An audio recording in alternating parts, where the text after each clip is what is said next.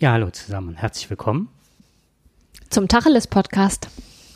Ja, wir reden heute über Tacheles mit Frau Dings. Und Herrn Bums.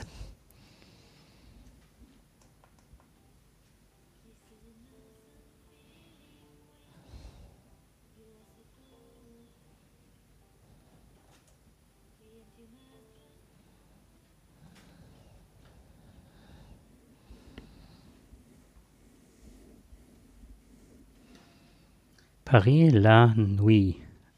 Unser Titellied.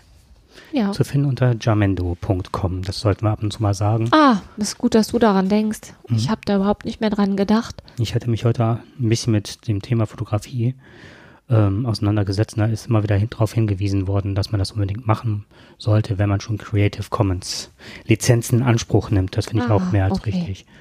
Die Leute wollen ja auch wissen, dass sie gehört werden. Mhm. Das war jetzt aber der Titel des Liedes, ne? Ja, ich ähm, bin da jetzt drüber weggegangen, weil ich gerade nicht weiß. Ah, die super. Interpretin, das werde ich nachreichen und am besten auf unserem Blog setzen. Okay. Ja. Ja, wir haben heute ähm, zu unserer 54. Sendung ähm, haben wir verschiedene Themen vorbereitet, wobei der Herr, Herr Bums sehr fleißig war und gleich mehrere Sachen hat, habe ich mich ein bisschen auf das Thema im Namen der Liebe habe ich mich ein bisschen schlau gemacht. Aus dem Grund, weil mich das schon lange beschäftigt hat. Ich habe irgendwann mal ein sehr interessantes Buch gelesen und zwar von Bascha Mika, äh, Die Feigheit der Frauen. Da geht es letztendlich darum, dass Frauen sich auch gerne selbst im Weg stehen. Und ich fand das aus dem Grund ganz erhellend, das zu lesen, weil es da auch häufig darum geht, dass die vermeintliche Freiheit, etwas zu entscheiden, nicht wirklich Freiheit ist. Sondern dass es darum geht, man, dass man das Gefühl hat, man könnte alles frei entscheiden, aber letztendlich ist die innere Unfreiheit so überbordend, dass man gar nicht, dass es gar nicht möglich ist, sich frei zu entscheiden. Ähm, und dazu passte dann auch das Thema, was man sich alles im Namen der Liebe gefallen lässt. Und das sind so, das für mich konnte ich da ganz gute Parallelen zwischen beiden Sachen ziehen. Und darauf würde ich heute gerne, das ist so das Thema, was ich vorbereitet habe. Beziehungsweise ich habe das nicht richtig vorbereitet, das beschäftigt mich schon länger. Kann ich ja dann gleich mal was zu sagen. Aber du wolltest eigentlich starten, ne, mit Ich fand das gerade schon sehr spannend. Ähm, ich möchte gerne was vorweg schicken. Das war ja schon beim letzten Mal so. Ich bin relativ kurzatmig. Ähm, das liegt immer noch am Heuschnupfen. Der plagt mich gerade. Die. Birke fliegt wie nur was und ich habe den Hals. Ich trinke ab und zu was. Ich hoffe, das hört man nicht und stört nicht so sehr. Ich habe gerade nochmal nachgeguckt. Äh, A Virtual Friend ähm, sind die Interpreten des Stücks. Ah, du, ah, du bist echt super, ne? Und habe das dann, ja, und habe das gerade mal schnell ähm, herausgesucht. Mhm. Ich möchte gerne beginnen mit Wenn ich ein Mädchen wäre. Das kennen wir alle noch, dieses Stück. Ich darf es jetzt noch nicht allzu lange anspielen, aus rechtlichen Gründen. Oh, Moment. Ey, das ist ja wohl der Hammer, ne? Ich hätte das. Wenn du ein Mädchen wärst.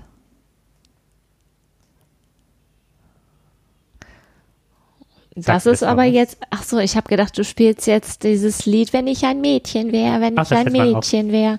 Aber du hast Cindy Lauper, Ja, ich will das jetzt nur. Girls just wanna have fun. Genau, das darf ich jetzt aber nicht länger anspielen. Nein, dann mach es mal aus. Das kennt, Genau. also das kennt, also das kennen ganz viele. Was mich gerade geärgert hat, ist, ne, man muss ja halt vorsichtig sein, dann kam direkt eine Obi-Werbung oder was das war. Oh, das.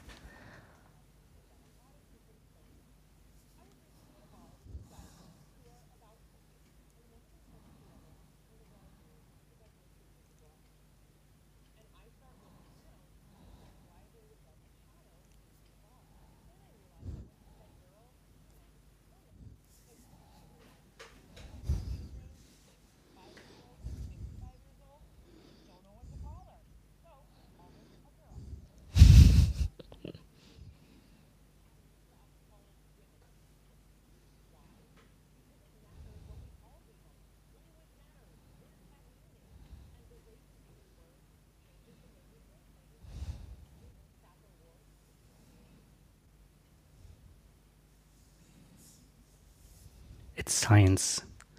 Sapphire World. Ähm, er? Sapphire, Moment. Ähm, Was suchst du? ja, ich kann es nicht aussprechen. Sapphire-Worth-Hypothese ist das. Ähm, dass diese junge Dame hier abhebt. Und zwar ist das ähm, Mayim Bialik und bekannt aus The Big Bang Theory. Ist die Freundin, ich glaube, irgendjemand hat von uns noch das Handy Also an. ich habe den Flugmodus. Ähm, ich habe ihn nicht. Nee, du hast ja gerade noch geguckt, wie die Nee, nee, heißen habe von dem Lied. Ach so. Ich über das Handy gemacht.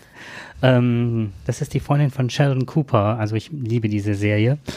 Aber ich finde, glaube, dass ich da nicht ähm, auch deinen Geschmack mittreffe.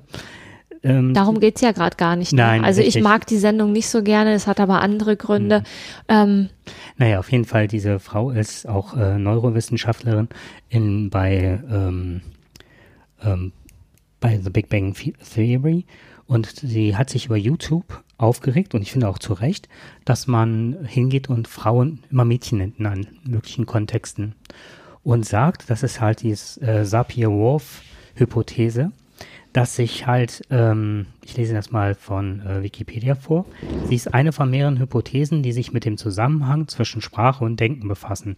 Dabei geht es um die Frage, wie sich eine bestimmte Sprache mit ihren grammatikalischen und lexikalischen Strukturen auf die Welterfahrung der betreffenden Sprachgemeinschaft auswirkt.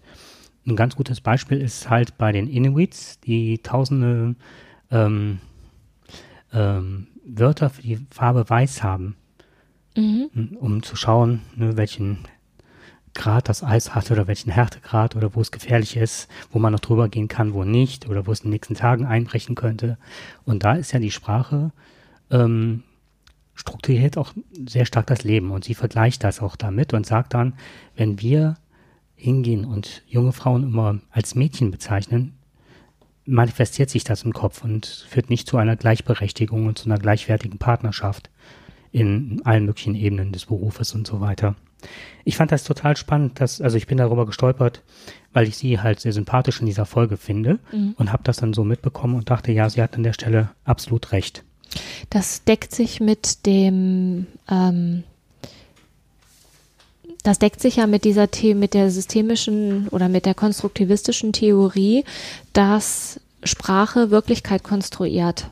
Sobald, solange du irgendwas im Kopf hast, ähm, das durch Sprache nach außen getragen wird, schaffst du damit ja Realität. Und auch der, der dir zuhört, wird Teil dieser konstruierten Realität.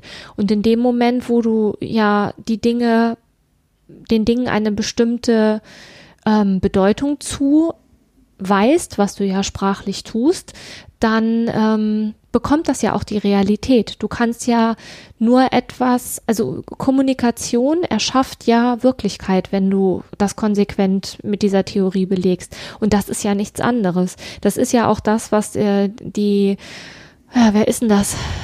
Die feministischen Sprachwissenschaftlerinnen ja auch davon ausgehen, dass wenn man halt immer dieses Mann verwendet, was ich ja auch im Sprachgebrauch ähm, Gebrauch tue, dass sich dadurch auch Wirklichkeit erschafft.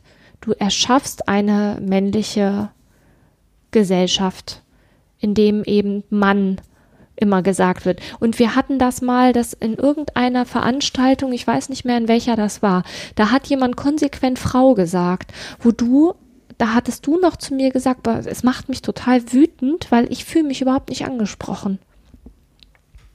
Ich weiß nicht mehr, in welchem Zusammenhang das war, aber da hat jemand konsequent Frau gesagt und irgendwann ha- hast du gesagt, ich werde richtig sauer, weil ich fühle mich nicht angesprochen.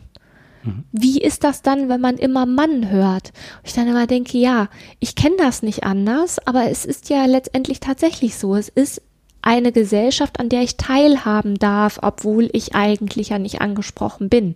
Und das, was du gerade angesprochen hast, mit wenn du, wenn du konsequent Frauen, die Mitte 40 als Mädchen bezeichnest, ne, dann, äh, dann erschaffst du damit ein bestimmtes Bild. Ja, aber das, das Wort Fräulein wurde ja nicht umsonst abgeschafft. Ne? Richtig. Und es gab Hm. kein passendes Herrlein dazu, sondern bei Männer uns- sind immer Hm. Herr. Bei uns Ne? gibt's halt ähm, ähm, die Jungs. Das ist so ein Pendant. Das scheint es im Amerikanischen nicht so zu geben. Da ist Girls ähm, ein Alleinstellungsmerkmal sozusagen. Da gibt es nichts Adäquates, was man zu Männern sagen kann. Hier sagt man ja schon mal, ja, die Jungs sind heute Abend mal ein Bier trinken oder so. Ja, ich das dann, stimmt. Wo ich Das dann stimmt. allerdings auch denke, naja, Jungs finde ich halt auch nicht besonders klasse. Ne? Ja, das hat sowas.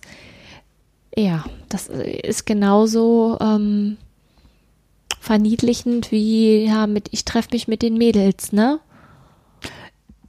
Ich finde, also ähm, ich kann das gut haben, wenn du zum Beispiel sagst, dass du mit deinen Freundinnen weggehst oder so, wir machen Mädelabend oder wir sind, ne, ich treffe mich mit den Mädels, dann ist es was anderes, weil du das sagst. Ja. Und weil du es nicht äh, verniedlichst oder also nicht in einen gesellschaftlichen Kontext packst, sondern einfach nur, das äh, gibt so ein bisschen die Stimmung wieder oder es gibt halt die Vorfreude wieder.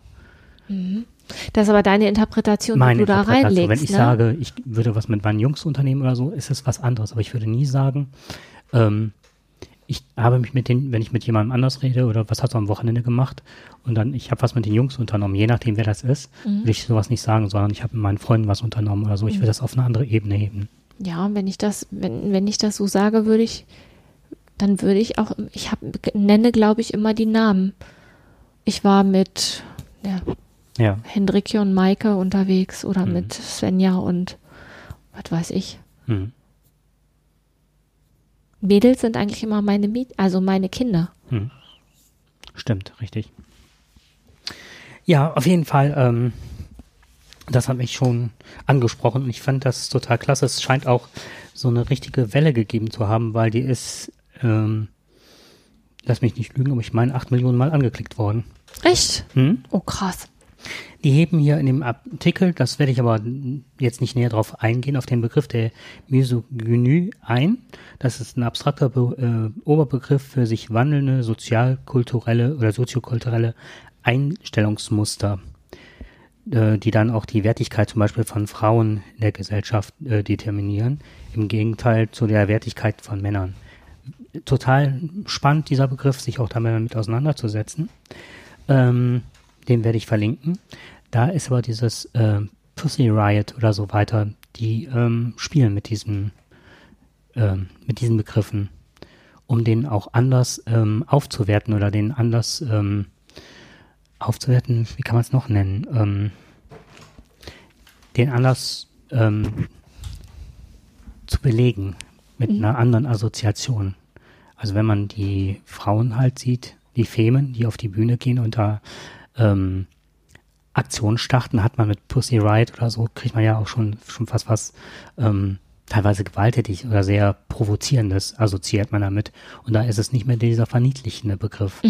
Also gibt es Gruppen, die wirklich auch mit diesen Begriffen spielen und die anders aufladen. Das ist ein ganz gutes Wort dafür, finde ich. Denen eine andere Bedeutung zuschreiben. Eine andere Bedeutung. Ja, darum- Mit darum- einer anderen Bedeutung aufladen. So. Mhm. Darum, darum geht's ja letztendlich, ne? Wenn du Sprache benutzt, um Dinge irgendwie darzustellen, dann geht es ja auch immer darum, ein Weltbild zu vermitteln. Also nicht immer. Wenn ich, ich jetzt, wenn ich jetzt meine Tochter frage, was guckst du gerade im Fernsehen, dann hat das wenig mit Weltbild zu tun, sondern ist es quasi eine Faktenabfrage. Aber bei so, bei sowas, wenn, wenn das jetzt jemand äh, auf diese Art und Weise macht, dann geht es ja immer darum, ein bestimmtes Bild zu transportieren durch Sprache. Und wenn man dann versucht, althergekommen, be ähm, alte Begriffe neu zu füllen mit Bildern, dann ähm, ist das ja, ja eine ziemlich clevere Sache, wenn man die neu laden möchte. Mhm. Neu beladen mit Bedeutung. Das finde ich ja, also es ist ja eine gute Möglichkeit. Ja. Ja, das sehe ich genauso. Das wäre mal interessant, wie sich linguistisch manche Sachen ähm, entwickelt haben, manche Begrifflichkeiten, ne, wie die früher, ähm, welche Bedeutung die hatten. Also gleiche Begriffe, die wandeln ja ihre Bedeutung im Laufe der Zeit. Das wäre in dem Zusammenhang bestimmt auch mal ganz spannend. Mhm. Ich, ich überlege gerade, ich habe so ein paar Sachen im Hinterkopf, aber ich kann das jetzt nicht. Ja. Da muss ich aber jetzt erstmal nachgucken. Ich weiß zum Beispiel nicht, der Begriff Mädels, ne? Also mir geht jetzt gerade durch, durch den Kopf, äh, im Dritten Reich war das der Bund deutscher Mädels, ne? Mhm. Und ich weiß zum Beispiel gar nicht, ich benutze den Begriff ja Mädels in Bezug auf, ähm, in Bezug auf meine Töchter häufiger, aber habe natürlich überhaupt nicht diese Assoziation. Mich würde ja zum Beispiel mal interessieren, wie das in 60er Jahren war, wie häufig da der Begriff Mädels benutzt wurde und ähm, wie häufig der Begriff Mädchen. Weil wenn ich jetzt zum Beispiel sagen würde, ähm, ich hole meine Mädchen ab, dann finde ich, klingt das komisch. Weil es sind nicht Mhm. meine Mädchen und aber Mädels kommt mir leichter über die Lippen. Ist aber die Frage, was das für Bilder bei anderen auslöst. Wenn man- Ist halt spannend, ne? Total, ja. Je nachdem, Das welche Bedeutung man dem zuschreibt. So. Alles gut? Ja. Das Begriff Mädchen ist ähm, etymologisch gesehen Bitte? ähm, ist äh, von der Herkunft eine Verkleinerungsform des mittelalterlichen, äh, mittelalterlichen Wortes Magd. Ach nee. Mhm. Ich hatte das, ähm, das etym etymologisch nicht verstanden. Also akustisch nicht. F von Markt. Mädchen kommt von Markt. Mhm. Und wie haben die dann früher zu kleinen, also zu. Schande. Das Wort Mai- Maid entstand im Mittelhochdeutschen aus Maid, Maid, welches ursprünglich Jungfrau, unfreies Mädchen, Dienerin bedeutet. Na super.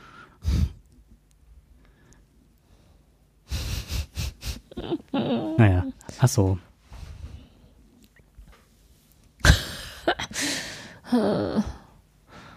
Super. Okay, kann man ja vielleicht irgendwann mal nach, bevor ich mir jetzt hier einen Wolf Ja. lese. Ja, Da- dann, ja, ich habe das Thema ausgewählt im Namen der Liebe, weil ich, habe ich ja vorhin schon gesagt, ne, es hat mich schon lange beschäftigt. Und zwar bin ich irgendwann mal auf eine Prozentzahl gestoßen, die mich echt erschreckt hat. Aber ich finde die jetzt gerade nicht mehr. Also ich kann es nicht in Prozente ausdrücken, aber mich hat irgendwann mal ähm, sehr überrascht. Was heißt sehr überrascht? mir war schon klar, dass Frauen häufiger ihre Heimatstätte und ihren Wohnort und ihren Freundeskreis und ähm, ihre ihren Beruf und ihre vielleicht karriereträchtige Stelle aufgeben, um ähm, ihrer großen Liebe hinterherzuziehen. Das war mir insofern nicht ganz fremd, weil ich das schließlich auch gemacht habe. So, also ich bin damals meinem Mann, der ähm, damals war die Wahrscheinlichkeit, dass er in Baden-Württemberg oder Bayern arbeiten würde, war relativ groß. Und deswegen habe ich ähm, nicht in Niedersachsen mein das Referendariat gemacht, das zweite Staatsexamen, weil ich damit in Bayern oder Baden-Württemberg nämlich gar nicht hätte arbeiten dürfen. Ähm, deswegen bin ich nach Nordrhein-Westfalen gegangen und habe das da gemacht. Ich habe das damals gar nicht, ich habe da gar nicht so viel drüber nachgedacht, sondern für mich war auch klar, ich will mit diesem Mann zusammenbleiben. Ähm, das ist die Liebe meines Lebens. Ähm, und deswegen mache ich das. Und außerdem ähm, ist das auch gut für mich und für meinen Job, weil wenn ich bundesweit arbeiten kann, wer weiß, wofür es irgendwann mal gut ist. Naja gut, ich habe in Nordrhein-Westfalen ein zweites Staatsexamen gemacht, ähm, habe auch eine Stelle bekommen und bin hier hängen geblieben. Ne? Ähm, interessanterweise wohnt mein mittlerweile, mein Ex-Mann ist auch hier hängen geblieben und arbeitet äh, mittlerweile in, in Düsseldorf. Also wer weiß, wofür es gut war. Aber für mich war auch ganz klar, ich will mit diesem Mann zusammenbleiben und deswegen mache ich das. Was mich im Nachhinein ziemlich erschreckt hat, war, dass ich da in, dass ich mich da in einer Mehrheitsbewegung befinde. Und zwar war der Prozentsatz so immens hoch, dass äh, mich das echt erschreckt hat. Und dann habe ich halt auch angefangen darüber nachzudenken, warum macht man sowas? Warum ist das so wahnsinnig wichtig? Warum gibt man sein ganzes Leben auf, um mit diesem einen Menschen ähm, zusammen zu sein. Ich habe da ja jahrelange Freundschaften aufgegeben und ähm, ich hatte da auch was von, dass ich aus, äh, aus Braunschweig weggegangen bin, wo ich hergekommen bin. Das hatte halt auch für mich noch mehrere Vorteile. Aber Grund, also ich würde lügen, wenn ich sagen würde, äh, ich hätte das auch gemacht, wenn ich äh, diesen Mann nicht gehabt hätte. So. Und dann ist natürlich die Frage, warum macht man das? Und warum machen das so viele? Warum wird alles da drüber gestellt? So, da kann man sich dann jetzt ja mal fragen, warum das so ist. Also. Hast du einen Grund für dich entdeckt? Ähm, also in der Literatur gibt es mehrere Gründe, ne, dass ähm, die vermeintliche Freiheit, sich einen Beruf auszusuchen und das Leben ähm, sich frei gestalten zu können, endet quasi mit der Familienplanung. Also wenn man sich tatsächlich so frei entscheiden könnte, dann kann man sich fragen, warum alle diesen klassischen Partnerschaftsweg gehen. Es sucht sich jemand einen Mann, also eine Frau sucht einen Mann oder ein Mann sucht eine Frau, die bekommen zusammen Kinder und werden sesshaft. Und da es immer noch so ist, dass der Mann mehr verdient, wo wir auch schon ewig lange drüber gesprochen haben, mhm. ähm, wird halt auch danach geguckt, ähm, wo der Mann beheimatet ist. So, das ist halt, man kann jetzt diese Familienplanung vorschieben und dann haben natürlich Frauen halt auch mehr Druck als Männer, weil die, als Mann kannst du ja noch locker mit Mitte 40 Vater werden. Als Frau sieht's da mit der ja, mit der ersten Geburt etwas schwierig aus, ne? wobei die Frauen ja auch immer älter werden, die Erstgebärenden.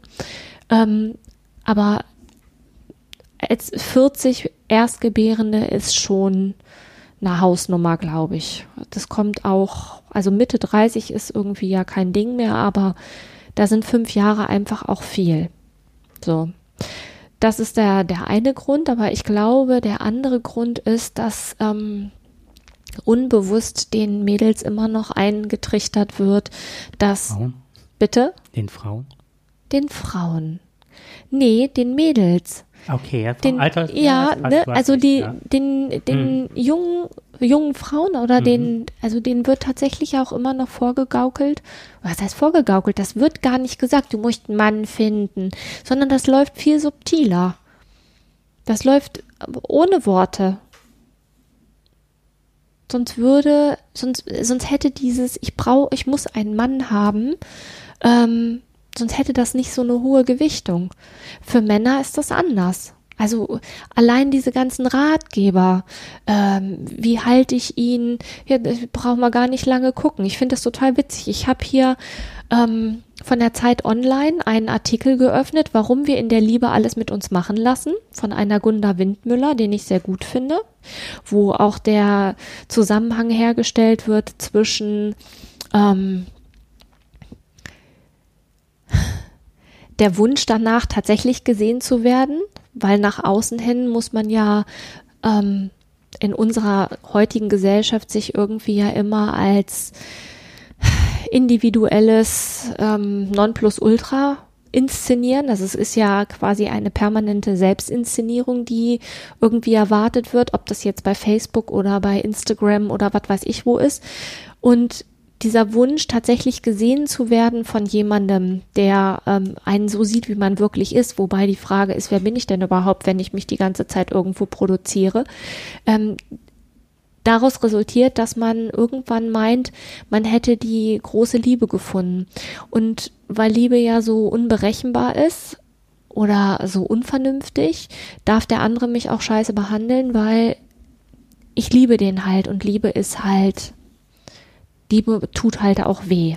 So, also es geht letztendlich auch darum, was ist denn Liebe und was will ich mit einer Partnerschaft.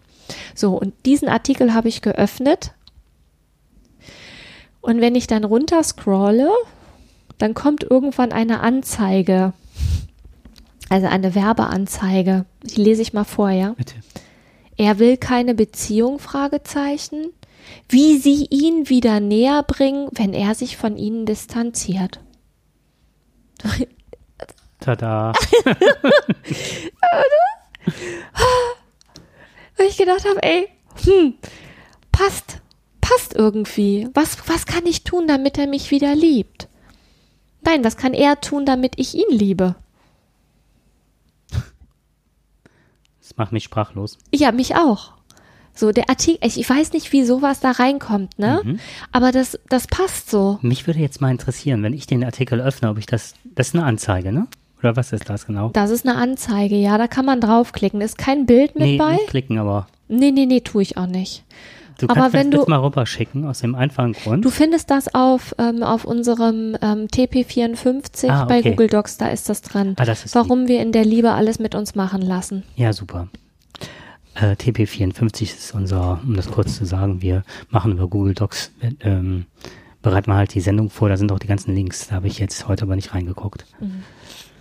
Also Ja. mein, mein, meine persönliche Weltanschauung ist mittlerweile so, dass ich denke, dass es ein Konglomerat aus vielen verschiedenen Gründen ist. Das eine ist dieses, also tatsächlich die biologische Uhr und dieses, ich muss einen Mann finden, der ähm, mich und die Kinder durchbringt. Das ist das, mit welchem Mann kann ich mir das vorstellen? Und das andere ist tatsächlich dieses, ähm, dieses Gefühl von, ich brauche einen Mann, damit ich was bin. Und ich glaube, dass das noch in ganz vielen Köpfen vorherrscht.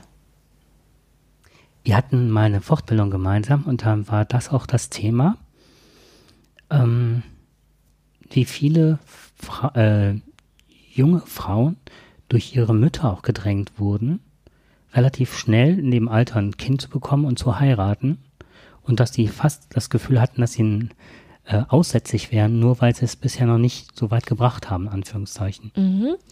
Und Da- das fand ich sehr erschreckend, weil äh, auch selber so, ähm, die das als ähm, ähm, in ihrer Vollendung auch so das fehlte noch ein Stück weit, sich zu verwirklichen oder ähm, ja, sich zu vollenden sozusagen.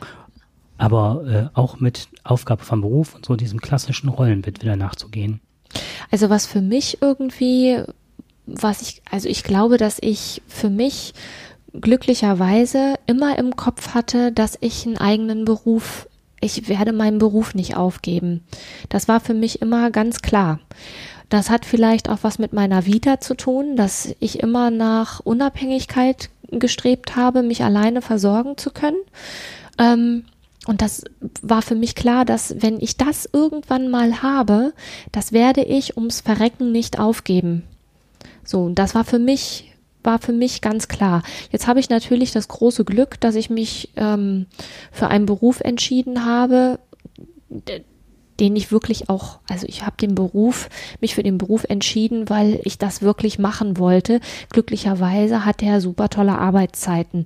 Das ist mir ähm, aber erst später klar geworden. Es gibt ja Leute, die werden Lehrer wegen der Ferien und wegen der Arbeitszeit.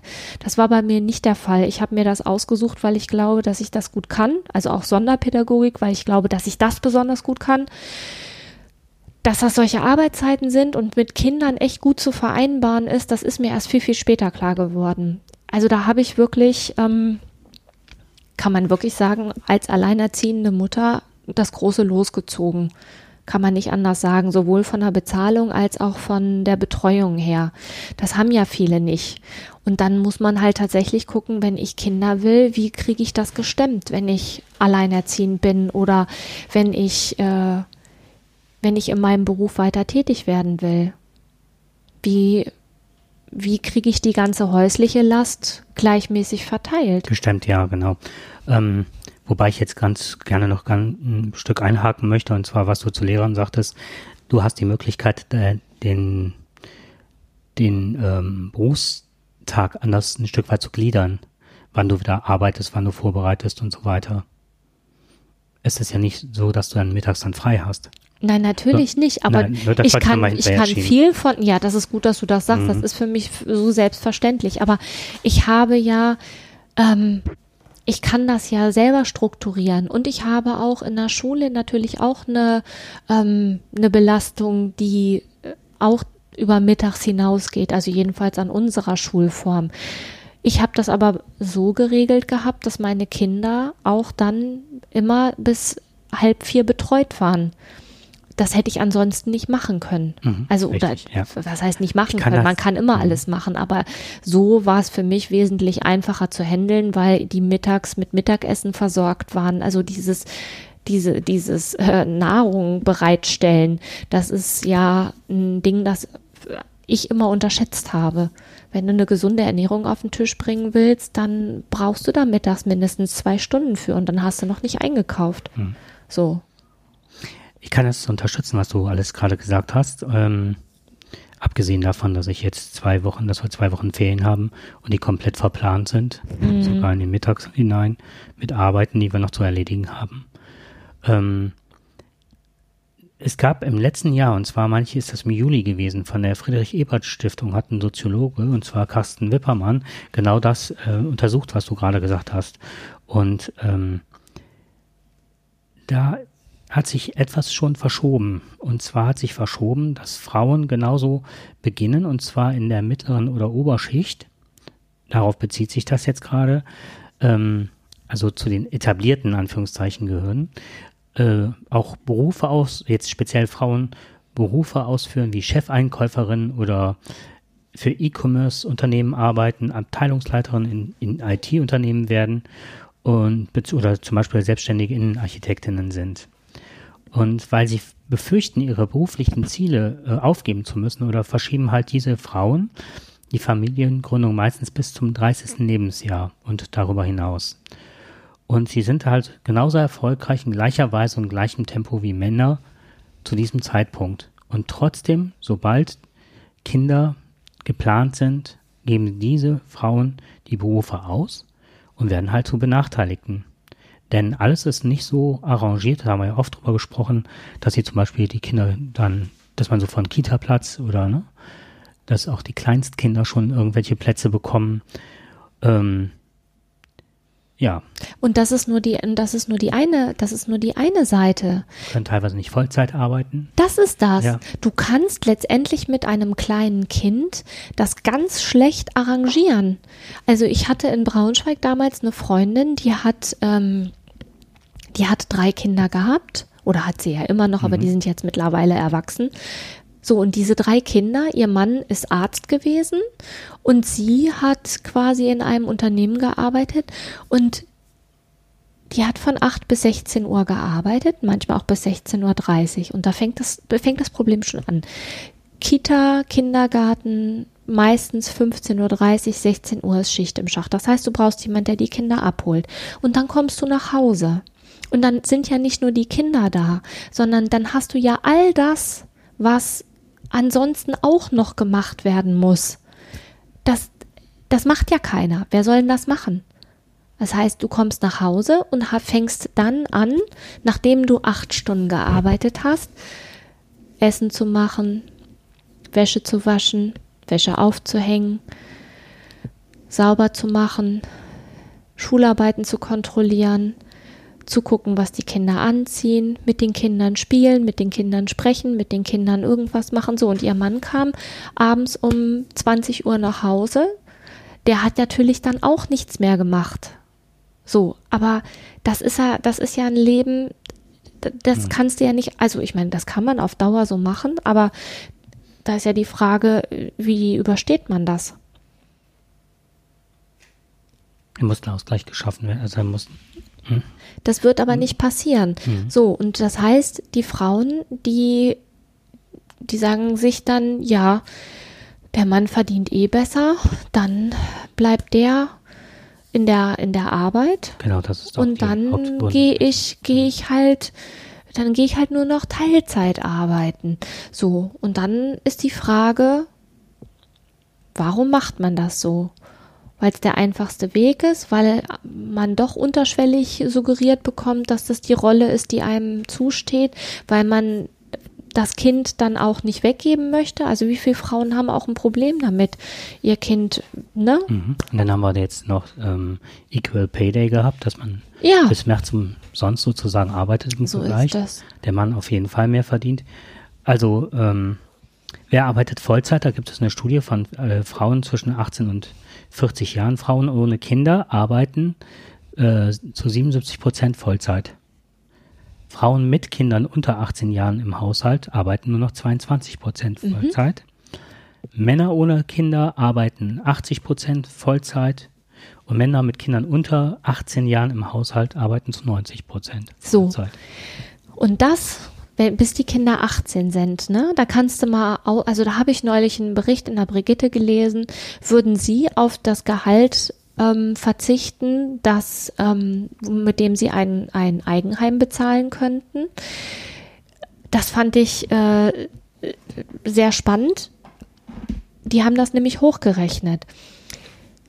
Die Einbuße, die du hast, wenn die Kinder klein sind, das ist nur die eine Seite. Wenn die Kinder groß sind und du, du, du wirst ja niemals, wenn du so lange nur spartanisch in deinem Job gearbeitet hast, du hast ja gar nicht die Möglichkeit, dich irgendwie so zu qualifizieren, dass du irgendwann mal mehr verdienen würdest. Und die haben das gegeneinander gestellt. Jemand, der immer Vollzeit gearbeitet hat, verdient natürlich dann irgendwann auch wesentlich mehr. Und diejenige oder derjenige, der das nicht tut und immer nur so kleckerweise arbeitet, der verdient ja dann auch hinterher, wenn er dann Vollzeit arbeitet, ja nur einen Bruchteil dessen, was er verdienen würde, wenn er denn die ganze Zeit in seinem Job gearbeitet hätte. Was ja auch logisch ist, würde ich ja als Arbeitgeber, würde ich das ja auch so machen. So. Und die haben das mal hochgerechnet. Das sind 500.000 Euro. Ich meine, ich meine, es waren 460. Ich will mich jetzt nicht festlegen. Da kannst du ein Haus von kaufen, mal ebenso. Das geht den Frauen verloren.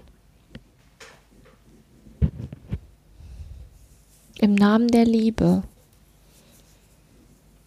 Es ist gut, wenn man definiert, was bedeutet Liebe. Ne? Und dann stoßen einem halt auch so einige Dinge auf, die man so im Laufe des Lebens irgendwann mal erlebt hat, ne? So zum Beispiel eine, eine Hochzeit, bei der ich mal anwesend war, wo die Vorzüge der Braut ähm, offenbart wurden vom Brautvater und ähm, wie wichtig ihr das Muttersein ist und dass es den Kindern gut geht und dass es, ähm, dass die Familie über allem steht. Und wenn man das jetzt so hört, dann denkt man auch, naja, die, ne, die geht halt in ihrer Frauen, in ihrer, also das ist halt die, die Frau. Und wenn man die jetzt kennt und weiß, dass die äh, Unternehmens, dass die ein, ein großes Unternehmen leitet, war ich da ehrlich gesagt ein bisschen irritiert. Das äh, lässt sich für mich irgendwie, irgendwie passte das nicht. Die leistet ja wesentlich mehr als dieses Muttersein, aber das stand bestimmt Mhm. fünf Minuten in der Rede an erster Stelle. Dass die ein Unternehmen leitet, das war völlig nebensächlich. Warum auch immer. Es hat für mich bloß, das kann man jetzt auch anders interpretieren. Meine Realität sah halt so aus. Warum ist das denn so? Was ist denn, ja, ich, ich habe es nicht übereinsbringen können. Das Bild, was ich hatte, war mit dem, was da geäußert wurde, nicht übereinzubringen. Ist auch schwierig. Ja, Mhm. Ich habe das auch so als zwei, ja, wie zwei Schuhkartons, ja. wo sich was abspielt. Mhm. Ja, ne. oder eine andere Bekannte, die irgendwie drei Kinder hat und eine Beziehung geführt hat und ähm, die letztendlich irgendwann zerbrochen ist und es stellte sich raus, dass der Mann natürlich erwartet hat, dass sie mit ihren drei Kindern irgendwann zu ihm zieht, wobei es doch für ihn viel einfacher gewesen wäre, äh, zu ihr zu ziehen. Auch das sind Sachen, die also das ist jetzt nichts von hier zweiter von von 1985, sondern passiert äh, 2000 2000 ach was weiß ich auf jeden Fall schon nicht so lange her. Wo ich dann auch denke, da kann ja da ist doch irgendwas verkehrt. Ja. Das hört sich eher so mittelalterlich an, ne? Ja, Mhm. da sollen drei sollen letztendlich drei Kinder und eine erwachsene Frau umziehen. Da soll die Magd kommen. So ist das. Mensch, Mädchen. Also Magdalene. Ja. Ich fand äh, in dem Bericht, den ich gelesen hatte von der Stephanie Ellis, äh, von der Friedrich Ebert Stiftung auch total interessant, dass sie diese Befunde so interpretri interpretiert. Und als Appell deutet an die Politik, dass man halt ähm, viel mehr in Kinderbetreuungsangebote, genau das, was du eben gesagt hast, investieren sollte. Mhm. Denn das wäre eine Investition in die äh, Zukunft, die sich auch ökonomisch rechnet, auch gerade vor dem Hintergrund der toll und qualifiziert ausgebildeten Frauen und unserem Arbeitsmangel, den wir zurzeit so haben. So ist es. Da hast du, glaube ich, noch was zu gehabt oder gesagt eben, ne? Also das Ja, das war letztes, letzte Woche habe ich das beim WDR 2 im Radio haben die einen Herrn von der FDP, ich weiß ich den Namen leider nicht mehr, interviewt, der auch, ich meine, gut, wir haben jetzt in NRW bald Wahlen, ne? Die packen natürlich jetzt auch aus. Aber der mit einer Selbstverständlichkeit gefordert hat, dass das intellektuelle Potenzial und die Arbeitskraft der Frauen nicht weiter brach liegen darf, weil wir uns das nicht leisten können als Standort, als Wirtschaftsstandort und wir die Potenziale, die da sind, auch nutzen müssen. Das fand ich ganz spannend, weil das sind, ich meine, das ist ja schon, ist ja jetzt keine neue Erkenntnis, dass wir uns das nicht leisten können, aber dass das jetzt auch von der Politik so ähm, sehr selbstverständlich geäußert wird, das war für mich überraschend. Wo mir natürlich dann auch direkt die Wahl einfiel. Ja, das. Mhm.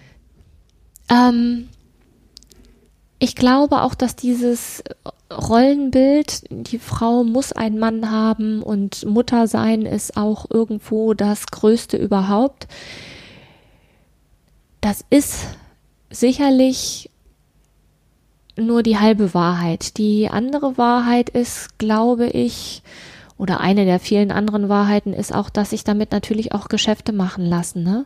Also geh mal mit wachem Blick durch die Einkaufsläden, dann wirst du sehr schnell die Jungs- und die Mädchenabteilung ausfindig machen.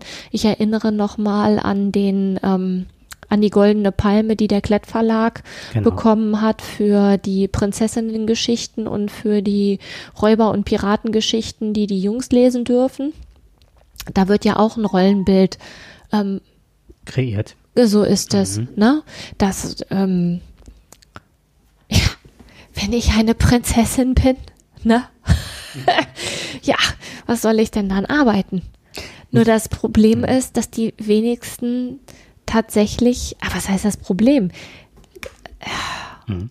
Wobei das ist auch äh, ein ein großes Manko bei der FDP selber, weil nicht jedes, nicht jedes, äh, nicht mal jedes vierte Parteimitglied ist eine Frau. Und der Lindner hat das wohl ähm, darüber gesprochen. Ach, guck mal Deutschland an. verschenkt Wirtschaftskraft durch ungenutztes weibliches Potenzial. Längst haben Frauen die Männer überholt beim Abitur in dem Anteil des, der Hochschulabschlüsse. Doch bei den Karriereschritten, ähm, ich mache es mal ein bisschen größer, ich, ich brauche eine neue Rolle, das hat man schon mal, ne? ähm, doch bei den Karriereschritten danach, vor allem bei den Führungspositionen in der Privatwirtschaft, Wirtschaft hakt es gewaltig. Viele besonders lukrative Branchen bleiben Männerdomänen. Und jetzt bauen sie darauf, dass die digitale Revolution den Frauen mit Kindern helfen können. Wobei, ich habe jetzt eine Nachbarin, die sehr gut ausgebildet ist, die darf jetzt einen von zu Hause einen Homeoffice-Job machen für 400 Euro.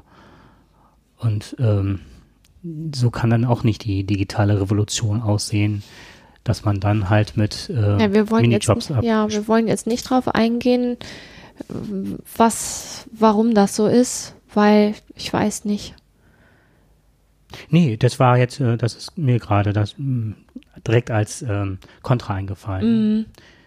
Da muss ich anderes. Es geht nicht, dass man trotzdem zu Hause bleibt und äh, das Kind auf dem Arm hat und die Flasche und dann parallel mit Siri. Ja, aber das würde, ja, aber das würde so, das würde passen zu dem, dass man alles doppelt und dreifach machen muss, ne? Genau. Und dann wirst du auch, äh, wirst du auch die Zeit nicht einhalten können. Das ist halt das Problem der Frauen. Und das wird dann auch wieder schlechter bezahlt. Ja. Also das ist nichts, was man wirklich unterstützen sollte, denke ja, ich, an der Stelle. Als, also jeder, der kleine Kinder hat oder gehabt hat, weiß, dass man nicht viel anderes nebenbei machen kann. Das kannst du mal knicken. Zumal mhm. wir ja jetzt auch irgendwie gele gelernt haben, dass Multitasking sowieso Quatsch ist, weil es letztendlich gar nicht geht. Man kann nicht Multitasking sein. Da gibt es ein Buch von einer Julia Shaw, die nämlich die hat ein, ein Buch über das Gehirn geschrieben und hat so ein bisschen mein Weltbild aufgeräumt. Und die ist halt hochdotierte Wissenschaftlerin. Also ich glaube nicht, dass sie sich einfach sowas ausdenken kann. Und äh, Multitasking gibt es nicht. Das Gehirn kann nicht parallel zwei Sachen gleichzeitig machen, sondern es ist dann eine Frage des, äh, der Geschwindigkeit im Umschalten. Jedenfalls habe ich, und, und die Frequenz hattest du noch gesagt. Ne? Ja, genau. Genau, das hatte ich irgendwie ausgeblendet obwohl ich das auch gelesen habe, aber das ist halt, jeder behält halt das, was für ihn irgendwie wichtig ist, ne? Ging es da um Frequenzen oder was war das mal? Ich glaube Frequenzen. Nee, Herz irgendwann. Ne, Herz. Ach, ja, Herz, Frequ ja, ja. ja, Frequenz auf jeden Fall, wenn das ähm, der Stimulus unter, was weiß ich, 10, 15 Prozent geht, dann kippt man zur nächsten Aufgabe. Ja, aber also, das heißt nicht, um das zu Ende zu führen, dass diese dieses Multitasking, was wir vermeintlich meinen, das ist ein sehr schnelles Switchen zwischen den mhm, Aufgaben. Mhm, genau. Je häufiger und je schneller wir switchen, desto unkonzentrierter sind wir eigentlich bei und einer desto, Aufgabe. Und desto, uns, und desto unzuverlässiger erledigen wir die einzelnen Aufgaben. Wenn du das jetzt wieder auf die Frau, die mit dem Kind auf dem Arm Flasche machen, noch irgendwas nebenbei erledigen soll, dann äh, kannst du das knicken. Ja. So, also das ist ein Unding. Und das ist aber auch etwas, was irgendwie von uns erwartet wird, ne? Gesellschaftlich. Immer schneller, immer mehr und irgendwann kann man es halt auch nicht mehr leisten. Ja, und dann hat man Pech, wie jetzt, ähm, wo habe ich das gelesen? Im Spiegel habe ich das gelesen, ähm, dass wenn man dann alleine bleibt, hat man dann halt das Risiko, dass man nicht ähm, genug verdient. Häufig, dass man ähm, weniger Rente bekommt, die Altersarmut rapide ansteigt, also die Gefahr der Altersarmut und ähm, viele Männer ihrer Zahlungsverpflichtung nicht nachkommen. Ähm, also meinst du, Geld, jetzt, meinst du jetzt, Alimente, also wenn man äh, Anspruch auf Alimente hat, das hat mich nur, ich werfe das nur so ein, mhm. ähm, dass 450.000 Alleinerziehende keine äh, Alimente von ihren Partnern bekommen und die müssen sich dann ans Jugendamt wenden und können da einen Unterhaltsvorschuss beantragen. Und dieser Unterhaltsvorschuss beziffert ähm, der deutsche Staat zurzeit mit 850 Millionen Euro. Und davon werden von den Jugendämtern, also vom Staat, können nur, wie viel war es, 192 Millionen wieder eingetrieben werden. Das heißt. Weißt du, warum das so ist? Weil die dann, weil die einfach nicht zahlen, die die eigentlich zahlen viele, sollen? Die nicht zahlen. Es gibt viele Väter, die unbekannt sind. Es gibt, also es gibt, das sind mhm. so die Säulen halt. Viele zahlen nicht, wollen nicht zahlen. Es gibt Rechtsstreit. Es gibt dann Väter, die unbekannt sind, ähm, die man nicht belangen kann. Und ähm, Männer, die selber in finanziellen Krisen stecken, von denen man das Geld nicht verlangen kann. Ja, aber von die okay. Die werden ja in der Regel, in der Regel wird man ja nur zum Unterhalt verdonnert, wenn man tatsächlich auch das Gehalt hat, dass man Unterhalt zahlen kann. Ne? Ansonsten wird der Unterhalt festgelegt mhm. und dann übernimmt das der Staat und holt sich das dann vom Vater, wenn der denn irgendwann mal einen Job hat und mhm. Geld verdient, ne? Mhm.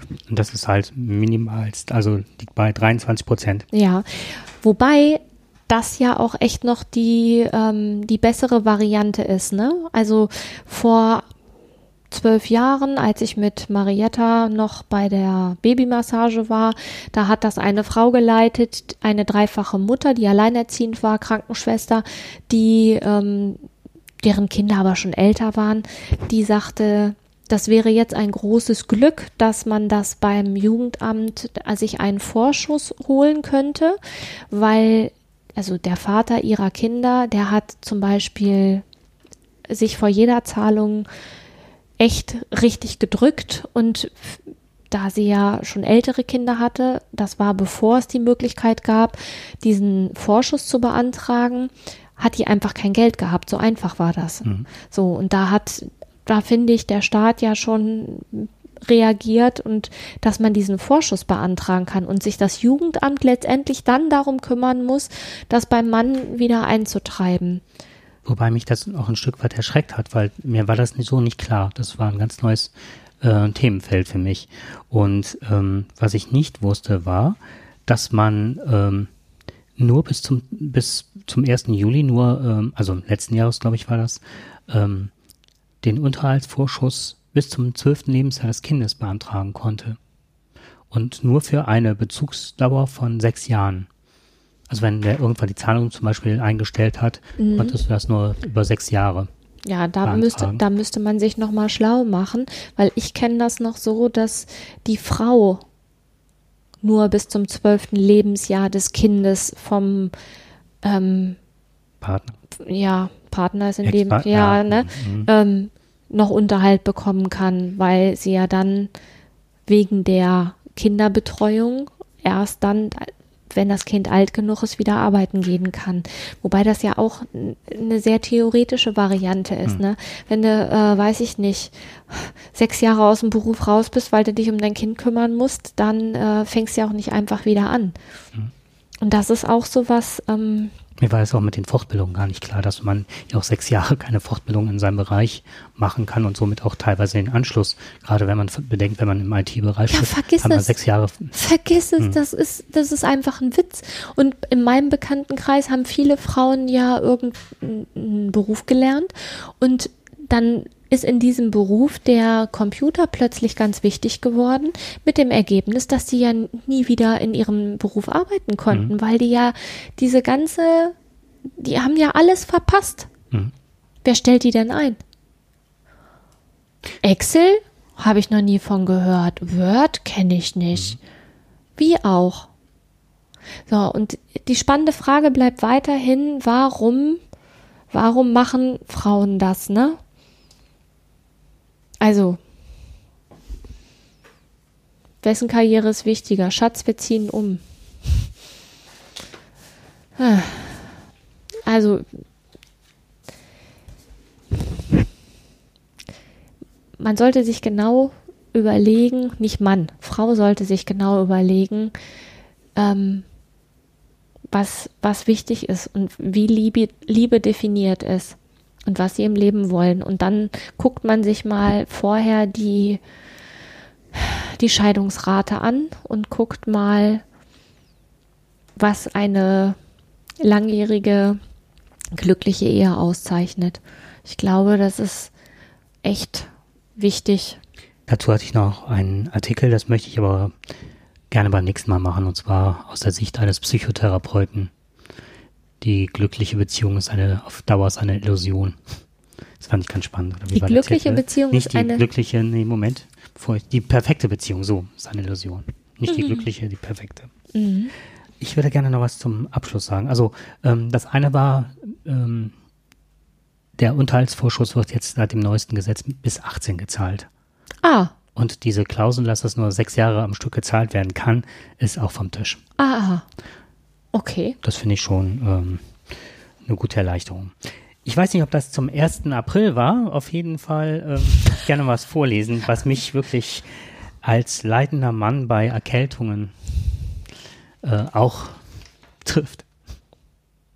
Und zwar war ich wirklich. Das ist der Postillon. Also wer weiß, wer der Postillon ist, weiß jetzt, dass das nicht ganz so ernst zu nehmen ist. Also welcher Mann kennt das nicht, wenn man wirklich todkrank ist? Also man hat eine Erkältung. Ist ja kaum irgendeine Du meinst ein Männerschnupfen. Männerschnupfen, ja. Mhm.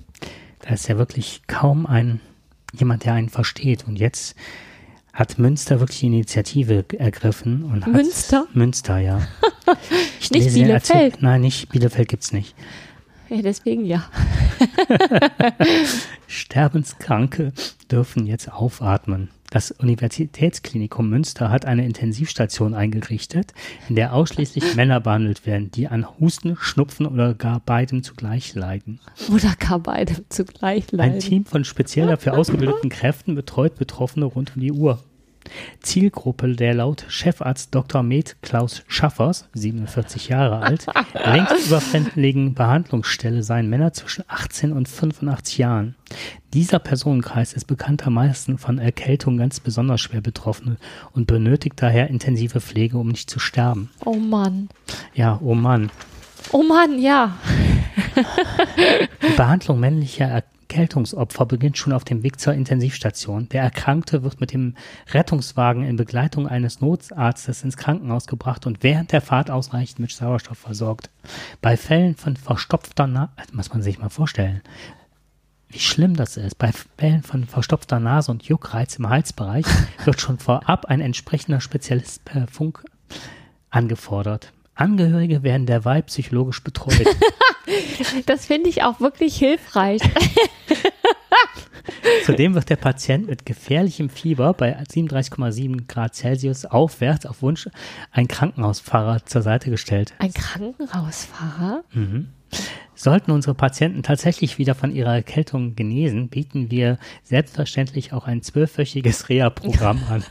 So Schaffers. Warum gerade Männer so häufig lebensgefährlich an einer Erkältung erkranken, ist noch nicht ganz gänzlich erforscht. Erste Untersuchungsergebnisse dazu erwartet das krankenhauseigene Forschungsteam in etwa 17 Wochen, sobald Teamleiter Kai Trimitz seine Erkältung auskuriert hat. War das zum 1. April? Ich weiß es nicht. Och, auf jeden ist ja Fall nett. fand ich den Artikel. Oh, die. Reha-Maßnahme finde ich auch geil, zumal ich ja irgendwie keine Reha gekriegt habe. Ja, da musste ich auch leider denken, Ja. wenn ich das las. Wärst du ein Mann, hättest du eine Erkältung, hättest du die bekommen. Nee, die hätte ich auch nicht. Ich hätte ja eine Reha bekommen. Sogar ganz leicht, wenn die Beihilfe meine Unterlagen zum Gesundheitsamt geschickt hätte. Dann hätte ich auch eine Reha bekommen. Auch als Frau. Auch als Frau, ja. Ja. Okay. Gut. Ich würde sagen, wir sind fast bei einer Stunde gelandet. Oha, echt so lang? Mhm. Oh, kannst du mal gucken, wie die Zeit läuft. Mann, oh Mann. Jo. Ja, dann jeden Fall. sehen, Dann dann, sehen wir uns. Dann bis zum nächsten Mal. Genau. Wir sehen uns ja. Ich meine, wir sehen uns Solange häufig, aber. uns der Heuschnupfen. Ey, du bist natürlich auch echt geplagt, ne? Ja, aber ich gehe nicht ins Krankenhaus. Ja, weil du Wegen nicht in Münster du? los, weil du, nicht in, weil du nicht in Münster wohnst. Sein. Du könntest jetzt eine neunmonatige Reha antreten, dann wärst du zum nächsten Heuschnupfen wieder fit. Ich habe unseren ortsansässigen Pfarrer schon gebeten, Mit zur Reha zu gehen. er mich zu betreuen in der harten Zeit. Und was hat er gesagt? Äh, bei 37,6 Grad Fieber wäre es noch nicht angebracht, er ist bei 7. Naja, das tut mir total leid. Ja. So, Okay. wir hören uns beim nächsten Mal und ich mache dem Herrn, Herrn Bums jetzt einen Tee. Ein Pfännchen Anis-Kümmeltee, bitte. Ja, kriegst du. Bis dann. Bis zum nächsten Mal. Ciao. Tschö.